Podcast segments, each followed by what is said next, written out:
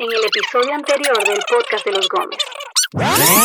Sin embargo, algo que me, me encantó que tú dijiste, como esa espera descansa en nuestra esperanza, por lo que lo hace una espera activa, no una espera pasiva, me recuerda también que nosotros esperamos bajo los términos de Dios. Exactamente. Bajo las condiciones de Dios, no bajo las nuestras condiciones. Yo no puedo esperar ni confiar en Dios con el reloj eh, eh, pendiente o presionando a Dios. Yo hablaba eh, recientemente con un hermano que él ha estado orando por años por sus hijos y no ha visto ver a sus hijos a- a- en los caminos del Señor.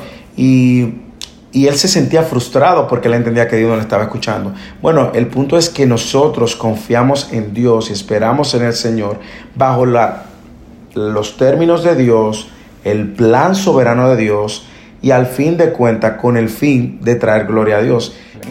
Hola, yo soy Moisés Gómez. Yo soy Betsy Gómez. Yo soy Josué Gómez. Yo soy Samuel Gómez. Yo soy Grace Gómez. Y este es el podcast de los Gómez. Bienvenidos a un nuevo episodio de el podcast de los Gómez. Yo soy Betsy Gómez. Yo soy Moisés Gómez y es un gozo poder reencontrarnos una vez más en la continuación de esta serie que se llama o hemos titulado Convicciones. La idea de esta serie es compartir con ustedes cuáles son las convicciones que Dios ha ido desarrollando y madurando en nuestros corazones, eh, quizás un poquito más de en una década. Exactamente. Y la idea de esto es que ustedes no necesariamente abracen las nuestras, quisiéramos animarles a que lo hagan, O que las consideren al menos. Exactamente, pero la idea es que tú, eh, a nivel personal o como familia, pienses por qué haces lo que haces y cuáles son las convicciones que definen la manera como vives, porque una convicción es una marca que... eh, rige todo lo que tú haces, es un lugar donde estás parado, es un lugar que determina la forma como tú vas a vivir. Y de hecho, no son convicciones basadas en nuestros caprichos, sino, como hemos dicho, ha sido el, la- el recorrido de una jornada de aprendizaje a través de las escrituras y la escritura, estampando en nuestros corazones estas convicciones bíblicas que nos han servido pues para continuar madurando nuestra fe. Y muchas de esas convicciones continúan en, en- en un proceso de afirmación y madurez. Hay otras nuevas que están añadiéndose a nuestras vidas, pero sí podemos ver el fruto de haber abrazado cada una de las convicciones que anteriores que hemos visto en los episodios anteriores, si usted no tiene la oportunidad, pues les invitamos a que visiten las plataformas en la cual hemos estado compartiendo, ya sea el podcast de los Gómez o Radio Eternidad, pero de manera particular las que continuaremos también compartiendo. Y queremos definir que es una convicción, y me encanta que tú digas que seguimos creciendo, porque se convirtió en una convicción aquella verdad, porque lo estábamos haciendo de manera incorrecta. Entonces. Dios trae un principio, una verdad a nuestra vida que entonces marca una, un cambio Sí. en nosotros. Y Y hoy el- vamos a hablar de uno muy interesante. Sí, de manera, de manera especial. Yo creo que esta convicción, Pexi, eh, produjo, al igual que las otras, pero un cambio de dirección en, en la atmósfera, si se puede decir, familiar y personal primero y familiar. Y eh, la convicción de la cual nosotros hablamos es como eh, debemos de cuidarnos del activismo. ¿Y cómo, cómo le llamaríamos entonces a la convicción en sí misma? Yo creo que eh, quizás una frase que le tomamos prestada en aquel momento al pastor Miguel, que es mejor ser hacer. ¿Qué hacer? Y, y lo que queremos, el propósito de este episodio es advertirte de los peligros del activismo. Y así nosotros eh, hemos visto cómo esa frase que tomamos del pastor Miguel de, es mejor- de- de que es mejor ser, eh, ser que hacer, pues justamente no solamente nos abrió nuestros ojos ante la realidad de cómo el activismo estaba consumiendo nuestra energía, tiempo ah, y recursos, sino también cómo nos ayudó a ver y priorizar lo que Dios incluso dice que es más importante. Y si tú viste el título del episodio y viste que se llama Peligros del activismo y piensas que estamos hablando del peligro de ser proselitistas o eh, unirnos a una actividad política, no es de eso que vamos a hablar para nada. ¿Qué tú, ¿Cómo tú definirías el activismo? Bueno, el activismo es ese involucramiento continuo en actividades, en eventos, en tareas, ah, con el fin de fijar ahí quizás tu identidad o de encontrar ahí tu identidad. Exactamente, a mí me encanta cómo eh, la Real Académica lo define, que es simplemente un estilo de vida extremadamente dinámico. Y yo creo que no hay como una frase que nos identifique más. Y sobre todo en nuestra vida, hace más de 10 años, nosotros éramos como el dúo dinámico y lo seguimos siendo porque mira lo que estamos haciendo aquí. Pero nos caracterizábamos por una orientación que no era sana hacia la actividad, hacia las tareas, al punto de que esas eran las que definían nuestra identidad. Mira, déjame desempacar esto un poco, Betsy, para que podamos entendernos. Si usted tuvo la oportunidad de conocernos en hace 13 años, probablemente un poco más, usted se va a dar cuenta que éramos personas muy activas dentro. ¿Qué, ¿Cómo eso luce? Cuéntame, Bueno. descríbeme al Moisés y a la Betsy. Bueno. eh, ¿Qué te cuento? Adictas al activismo. Ah, sí, es, es justamente estar involucrado en todas las actividades, en todos los eventos y estar de manera intencional buscando otras cosas en la cual ocupar tu tiempo, todo bajo la excusa de hacerlo para Dios o para la gloria de Dios.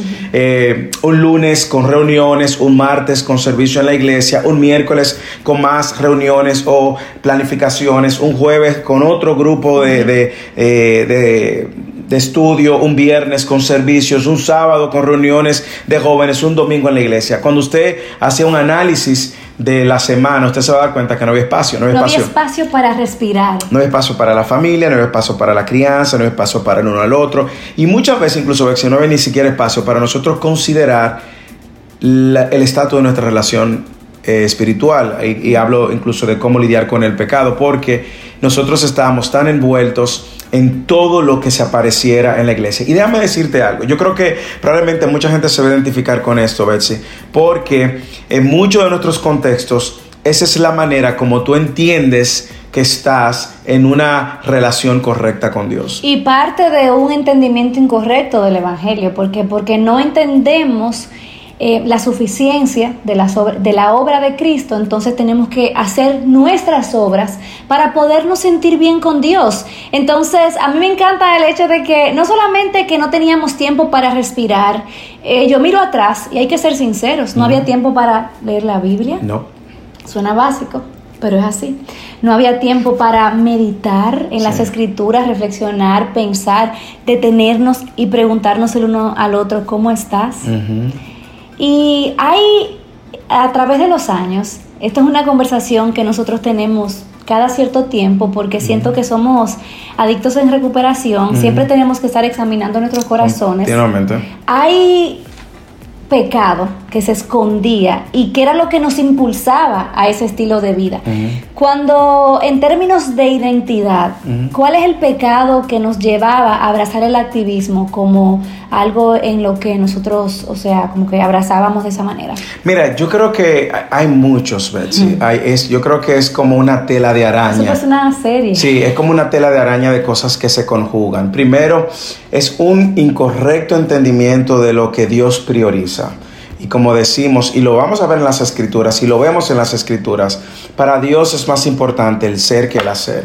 Es un correcto también entendimiento de... Incorrecto. Es un incorrecto entendimiento de cuál es tu rol a la hora de servir al cuerpo de Cristo, porque nosotros llegamos a alimentar nuestro ego y nuestro orgullo creyéndonos que somos autosuficientes, creyendo que somos indispensables, creyendo que nadie lo va a hacer mejor que como nosotros lo hacemos y mucho más, creyendo que nuestra posición dentro de la iglesia crece en función de cuánto involucrado estamos o cuánto estamos sirviendo.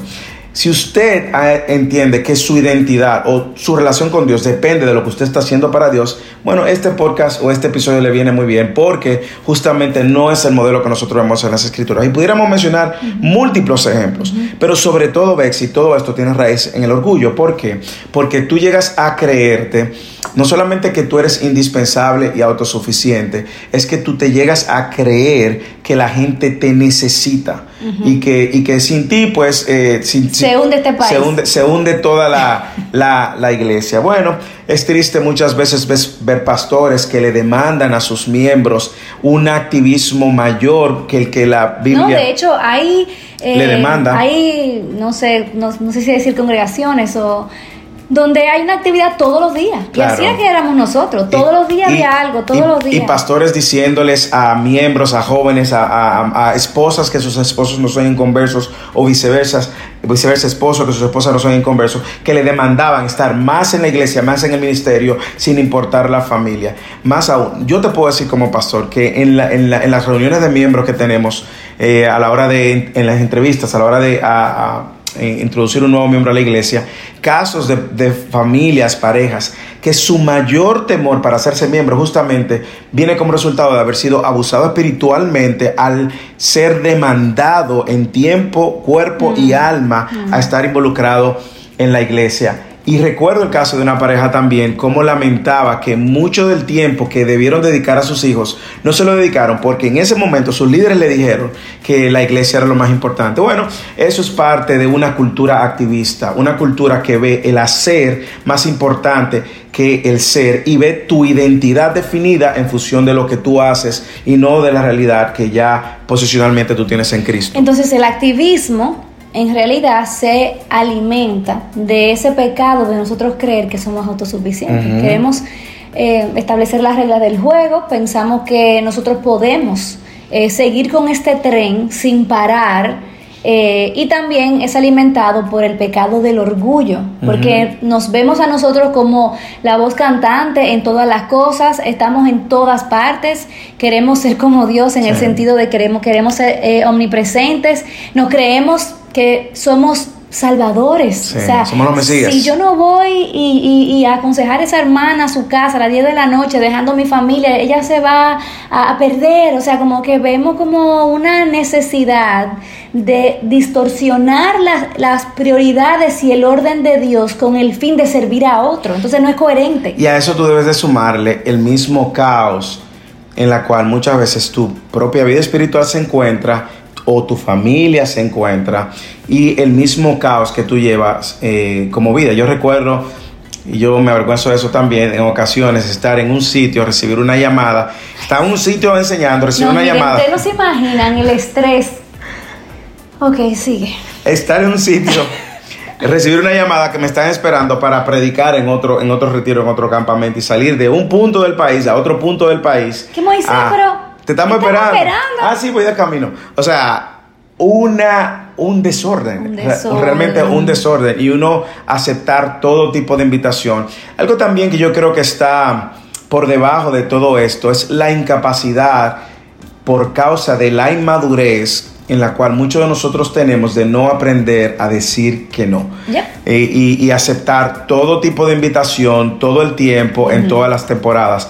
Y muchas veces, mira, esto es importante, yo creo que es una enseñanza también para aquellos que estando solteros agotaron una era sirviendo y ahora están casados, o tienen otra era y ahora no tienen saben hijos. transicionar. No saben transicionar o no nosotros no sabíamos transicionar y por eso hablamos desde, desde el marco de nuestra experiencia y cómo en la palabra de Dios vemos que el Señor nos invita a, a algo diferente, a algo mayor, ¿verdad? Que es el, el encontrar nuestra identidad en Él. Y es que si, si tú no sabes transicionar de una vida de soltero, que puedes darte el lujo de estar en todos los lugares sin tener que rendir cuentas en la familia o a tu esposo o tu esposa, Que tampoco es sano. que tampoco es sano, gracias por la aclaración.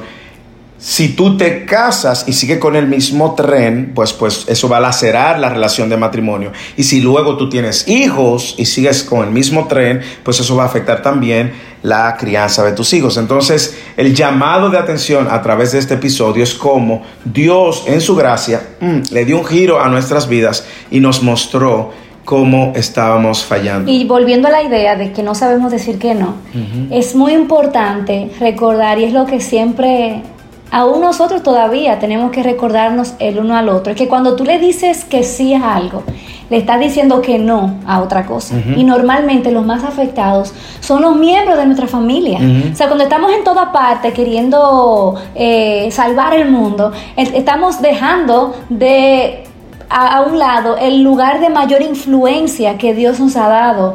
Y algo que también me llama la atención es que también es el temor al hombre. Claro, no decir Porque que no. tú quieres siempre decirle que yes face, yes, sí, yo puedo, yo puedo, cuenten conmigo. Y eso alimenta una retribución eh, inmediata que no me la va a ofrecer decir que no a una persona porque yo tengo que enfocarme en mi hogar o nutrir mi hogar, que probablemente en este lado del sol no lo voy a, a- solamente en gloria el Señor me va a dar la recompensa. Y a eso, y a eso de- de- deberíamos también sumarle la idea de que vivimos en una cultura de celebridades donde la gente pues está continuamente siendo autopromotor de sus propias agendas, a veces de manera muy sutil y superficial bajo la excusa de la oración.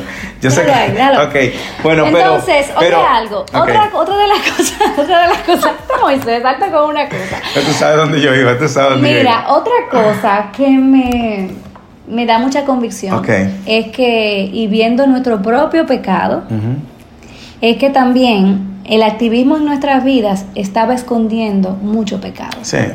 Y como nos escondíamos en muchas actividades y en el fondo no queríamos ser encontrados por Dios, porque no dábamos la oportunidad a nuestro propio corazón para pensar en el estado de pecado en el que vivíamos. Porque, bueno, voy a hacer una, eh, un comercial aquí. En nuestro libro, Una vida al revés, hay muchas confesiones como esta. Pero nosotros preferíamos simplemente seguir en el tren, tren, tren, tren, ocupados, ocupados, y no, ni siquiera tomábamos el tiempo para preguntarle al Señor, enséñame mi pecado oculto. Sí. Y entonces eso era lo que pasaba, que como estábamos tan activos y tan ocupados, no había momento para que fuéramos confrontados eh, aún ah, por el mismo Espíritu de Dios. Y aunque estábamos rodeados de mucha gente, y eso es una de las cosas que más nos afectó, éramos personas que donde quiera teníamos amigos. En la iglesia, en el trabajo, en todos los lugares, Moisés, en los medios de comunicación, pero nuestras relaciones todas eran superficiales. No había una profundidad en una rendición de cuentas. Ni, ni, ni conversaciones intrusivas de... de- Para nada. Y tú sabes, Betsy, que ahora que tú mencionas eso, eh, me hace pensar en cómo la gracia de Dios trae en nuestras vidas el material de Seek Him, en Ah, búsqueda en de Dios. busca, En busca de Dios. En búsqueda Wow, de eso Dios. fue Y, y cómo eso en un momento sirve para romper con eh, de esas malas prácticas. Y hay que, hay que hacer un, un- un- un- un punto de apoyo aquí importante o una observación. Es como muchas veces no solo asociamos al activismo a las cosas de la iglesia.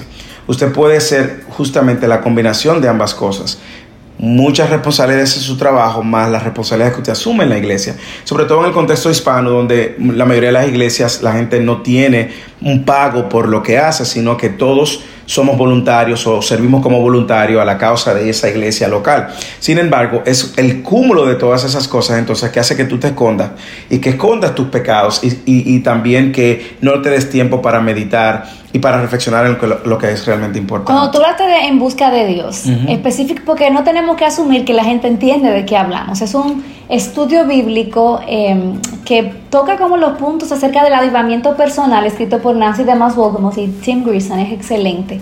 ¿Qué fue de ese material como que te, como una?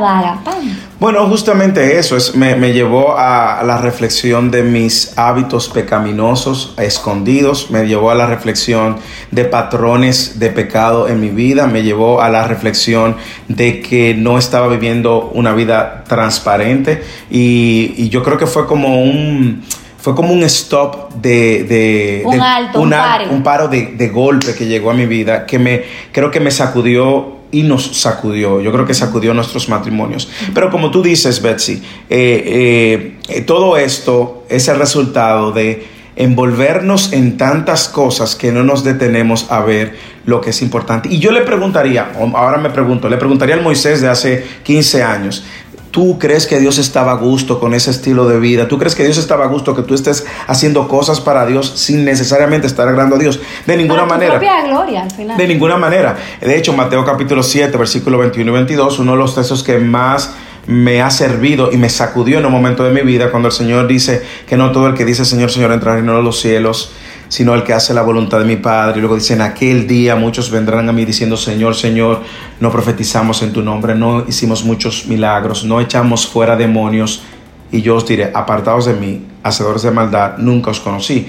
Y es una imagen pequeña de cómo el activismo, estar haciendo cosas para Dios, no es necesariamente la garantía de que estamos agradando a Dios. o Porque tienes el una- apoyo, la aprobación de Dios. y una relación con Dios. Yo conozco, bueno, no voy a mencionar, pero sé cómo muchas veces es justamente priorizar incluso, y esto puede sonar incómodo eh, para mucha gente, priorizar la iglesia sobre tu relación No matrimonial. hay que mencionar a nadie, nosotros éramos Nosotros, eso. exacto. Eso sencillamente no es el orden de Dios. Exacto. El orden de Dios nunca va a poner el ministerio por encima del matrimonio, nunca va a poner el ministerio por encima de tu relación con Dios. Y, y no sé si tú quieres mencionar el caso de Marta ah, eh, y cómo en, en- en Lucas, en el capítulo 10, eh, Jesús justamente llama la atención. ¿Sabe que me vengo por un momento dijo la hermana Marta? La Te fuiste buscando Marta, hermana. Sí, hermana, ¿qué, qué Marta? ¿Qué tú quieres que yo te diga? Bueno, déjame- María y Marta. Sí, exactamente. A mí me encanta ese cuadro porque ambas, a veces vemos a Marta como la mala de la película. Yo no quiero ser como Marta, yo quiero ser como María, pero la fe de Marta era robusta. Ella pudo declarar a, a Jesús, tú eres el Cristo, el Hijo de Dios, del Dios viviente. O sea, ella conocía a Dios y ella estaba haciendo lo correcto al servir al- al Salvador. El punto es que su corazón estaba en la actividad y no en el Señor. Sus ojos estaban en la comparación y no en el Señor. Ella no estaba sirviendo desde una postura de descanso y desde la abundancia, sino que ella estaba sirviendo, eh, eh, eh, estaba turbada con muchas cosas. Mira, de hecho, mira, el versículo 41 eh, del texto de Lucas capítulo 10 dice, el Señor le respondió, Marta, Marta, tú estás preocupada y molesta por tantas cosas. Pero una sola cosa es necesaria y María ha escogido la parte buena, la cual no le será quitada. ¿Cuál era? Era él mismo. Era, era, era, era esa, esa posición de estar cerca de su creador. Me hace pensar, y aquí quizá voy a entrar un poco en algunos elementos quizá más profundos de, de lo que vemos en muchas de las, de las cartas de Pablo. Es como, y las escrituras en sí mismo, Dios, antes de mandar a la gente a hacer, les indica dónde está puesta, debe estar puesta su confianza. Ya sea que, por ejemplo, en Deuteronomio capítulo 6, versículo 4 y 5, donde dice, oh Israel, el Señor, el Señor, el Señor uno es. Y luego dice, amarás al Señor Jehová. El primero indica quién Él es y en función de lo que Él es, entonces tú haces. Lo vemos en el Nuevo Testamento, en casi todas las cartas. Yo le puedo invitar a que usted haga un estudio acerca de eso. En Primera de Pedro capítulo 2, versículo 9, vosotros sois linaje escogido, nación santa, pueblo adquirido por Dios. Y es como que Pedro está fijando primero quién tú eres y luego para que anunciéis las virtudes de aquel que os llamó de las tinieblas a la luz. Admirable. Entonces, haz. No funciona al revés. Nosotros no hacemos para definir quiénes somos. Exactamente. Nosotros en función de lo que somos y, y- y hemos sido alcanzados, entonces naturalmente servimos. Y por eso fue que esta convicción comenzó a hacerse nuestra en la medida en la que nos sometíamos a la autoridad de la Escritura y entendíamos el Evangelio.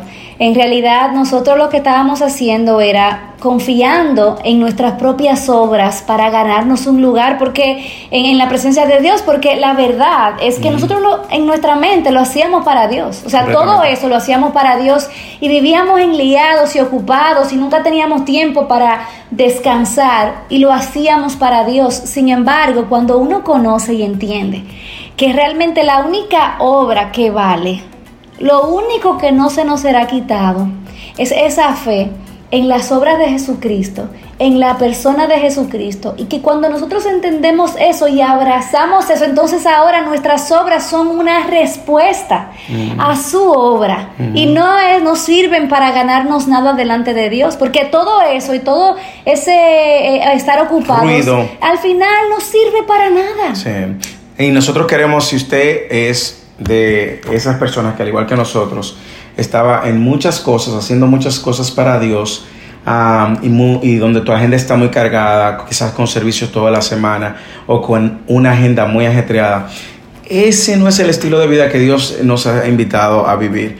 Eh, Dios quiere que nosotros reposemos y descansemos en esas verdades que se acaba de mencionar, que recordemos que nuestra identidad está ahí, pero sobre todo no con el propósito solo de decir esta es nuestra identidad, sino es a raíz de nosotros, de lo que somos en Cristo y de lo que Él ha hecho por nosotros, entonces seguir el orden y el patrón que Él ha hecho. Por eso eh, esta convicción pues está en alineamiento con todo lo que nosotros ah, hemos nacido anteriormente, cómo el diseño de Dios funciona.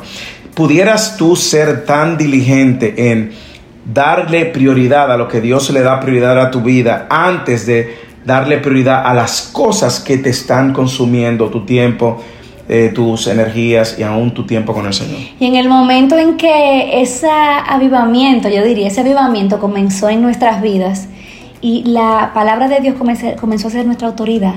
Me encanta eso que tú dices porque fue como si Dios tomara la palanca de freno y nos frenara por completo. Porque nada más nos quedamos donde éramos. ¿Cómo el Señor nos trajo esa convicción?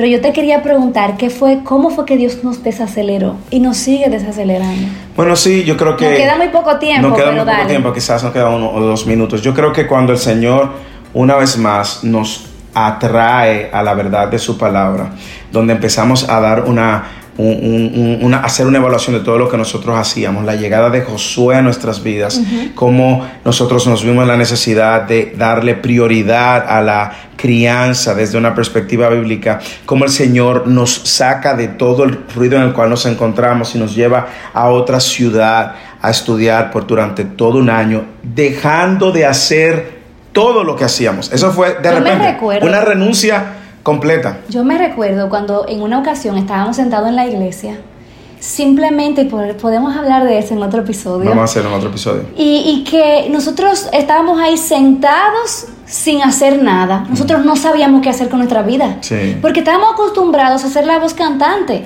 Y entonces simplemente estar sentado, ni siquiera los pies lo podíamos dejar tranquilo porque es que no sabíamos recibir. Claro. No sabíamos ir a la iglesia desde una postura de un corazón que quiere aprender, que quiere recibir. Siempre éramos los que estábamos Sí. como haciendo, haciendo, Sí. haciendo. Y si tú estás en esa transición también, yo creo que es una excelente observación.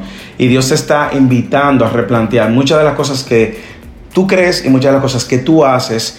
Pues nosotros de todo corazón, en un momento hablaremos de eso en un episodio, te invitamos a sentarte.